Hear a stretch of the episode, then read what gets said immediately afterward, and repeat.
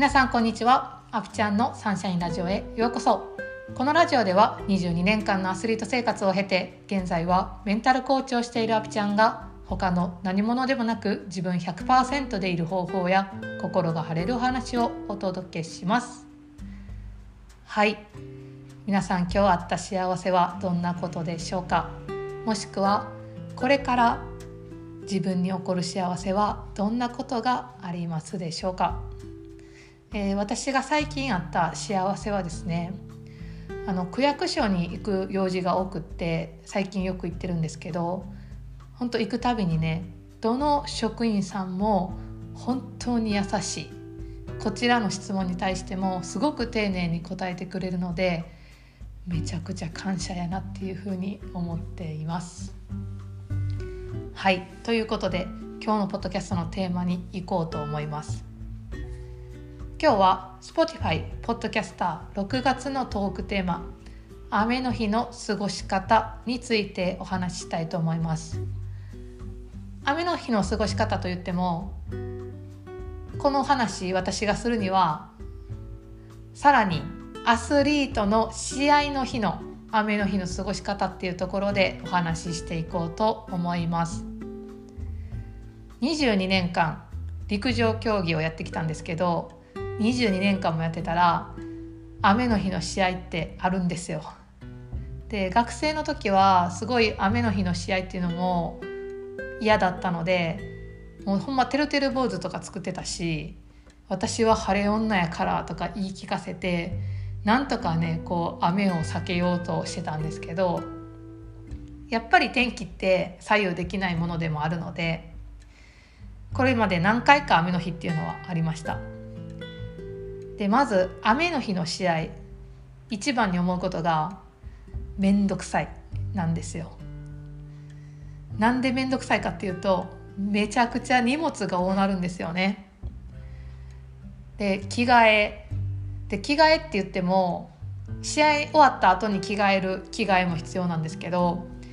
試合する前にウォーミングアップしてるんですよね。でそのウォーミングアップ中に濡れてしまうとそのまま試合に行ったら風邪ひいたりとか体が冷えたりしてウォーミングアップした意味がなくなるのでまずウォーミングアップした後に必要な着替え。でなおかつ試合が終わった後に必要な着替えっていうことで着替えは2セットぐらい必要やなとかあとは雨降ってるんで傘やな傘必要やな傘だけやったら動きにくいからカッパも必要やな。で濡れた時に拭くタオルとか。であともう一つが私あの陸上競技の中でハンマー投げっていうのをやっていて物を扱う種目なんですけどそのハンマーを吹く雑巾っていうのも必要なんですよね。でハンマーって投げて芝生の上にビチャーって落ちてでそれを持ってきてくれる補助員の方がいてっていう間にすごくビチャビチャになってそれを拭くっていうことで雑巾も1回であのすぐね濡れたりするから結構な数を持っていっとかないとハンマーが濡れてると手が滑っちゃうんでそういうね準備もかなり必要なんですよ。うん、でだから雨の日の過ごし方試合の日っていうので一番に思いつくのはあ荷物多いな移動しにくいな面倒くさいなっていうことなんですよね。で次にあの私がハンマー投げしてて下がサークルっていう丸い円なんですよ。でそのサークルっていうのはコンクリートでできていて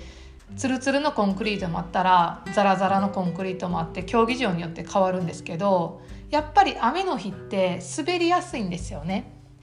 で滑るのってやっぱ怖いんですよこけたらどうしようっていうのをすごく思うからでその時にあのやっぱり自分への信頼っていうのがすごく大切なんですよね。あこれぐらいの滑り加減やったら自分の体をどう扱ったらいいかなっていうことを理解しておかないとベストパフォーマンスって雨の日ではなかなか出せないんですよ。うん、でその雨の日に自分の実力を出すっていうのはやっぱりこの日々のね練習の積み重ねがあるからこそなんですよね。でもし前もって試合の日はもうどう考えても100%雨やなって分かってる時は私はよくあの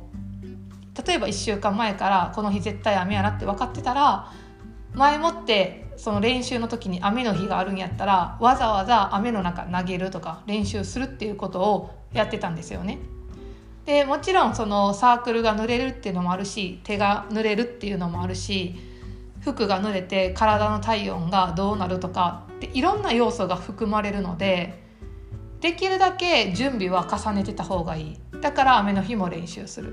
でもし試合までに「いや雨の日ないんですけど」っていう時はねわざわざバケツに水を汲んできてサークルを濡らすとかもやってたんですよね。でそれぐらいあのもちろん競技場が違うので練習場所と試合の場所っていうのはあの全く同じ環境っていうのは作れないんですけど下が濡れてる状態で自分がどうなるのかどうした方がいいのかっていう準備をするっていうのはねあのめちゃくちゃ大切なことだなっていうふうに思います。で、まあ、本当に雨ってなったらなかなかねこう喜べないというかうわ雨やみたいな気持ちが多いんですけどでも雨やから起こる唯一のことというかがあるんですよね。でそれは何かっていうと番狂わせなんですよ。雨やからランキング通りにはいかない結果になったりするんですよね。それって私めちゃくちゃおもろいなっていうふうに思うんですよ。で雨の日に番狂わせを起こすにはやっぱり前言ったように自分の体をコントロールできるようになっておくでなおかついろんなねすっごいあまたあるパターンがあるんですよね雨の強さにもよるし晴れとの違いとか曇りで湿度がある時とかあの風の向きで競技場の路面の状態とかって本当にたくさんのパターンがある。で私自身の体に対しても今日はどんなコンディションなのかっていうあまたあるパターンがあるんですよね。で本当にたくさんの引き出しの中からその日自分が合うベストなコンディションを作っていかないといけない。でそれを自分が数多く理解して今日はこれがベストやなって選べる状態になってたら番狂わせって起こせると思うんですよ。うん、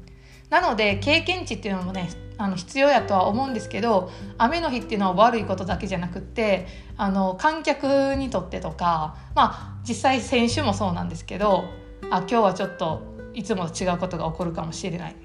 自分の実力出せるように頑張ろうっていうねあのモチベーションになったりとかがするんですよね。なんでこう悪いことばっかりじゃないし雨の日を味方につけるためにも自分のことをねよく理解しておくそしてあの環境下が変わった時に自分がどうしたらいいのかっていうことも理解しておくっていうことがね大切だと思います。はいということで今日はこんな感じで終わろうと思います。えー、私は今あのメンタルコーチングといってメンタルをサポートするあのオンラインのコーチングをやっているんですけど、えー、次からねもうコロナも落ち着いてきたということで直接リアルであってアスリート専門のカウンセリングをしようと思っています。でこちらの詳細は LINE 公式に、えーと、書いていますので概要欄に LINE 公式の URL を貼っています。そこからねメッセージしていただけると嬉しいです。はい。ということで今日はこんな感じで終わろうと思います。今日のポッドキャストのテーマは Spotify ポッドキャスター6月のトークテーマ雨の日の過ごし方というお話でした。それでは皆さん今日も素敵な一日をお過ごしください。ではまた。チャオチャオ。